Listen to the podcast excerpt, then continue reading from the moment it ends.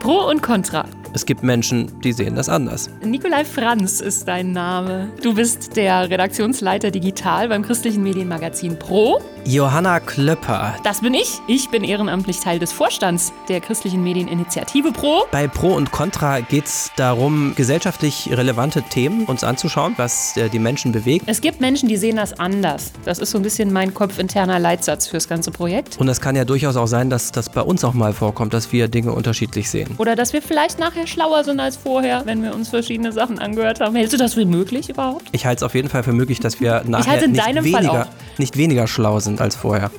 Also ich finde, man kann ja, man kann das doch durchaus, man kann doch sowas sagen. Ist doch nicht, nicht schlimm. Also da sind wir schon mal Contra. I saw that going differently in my mind. Multiperspektivisch, Pro und Contra. es gibt Menschen, die sehen das anders.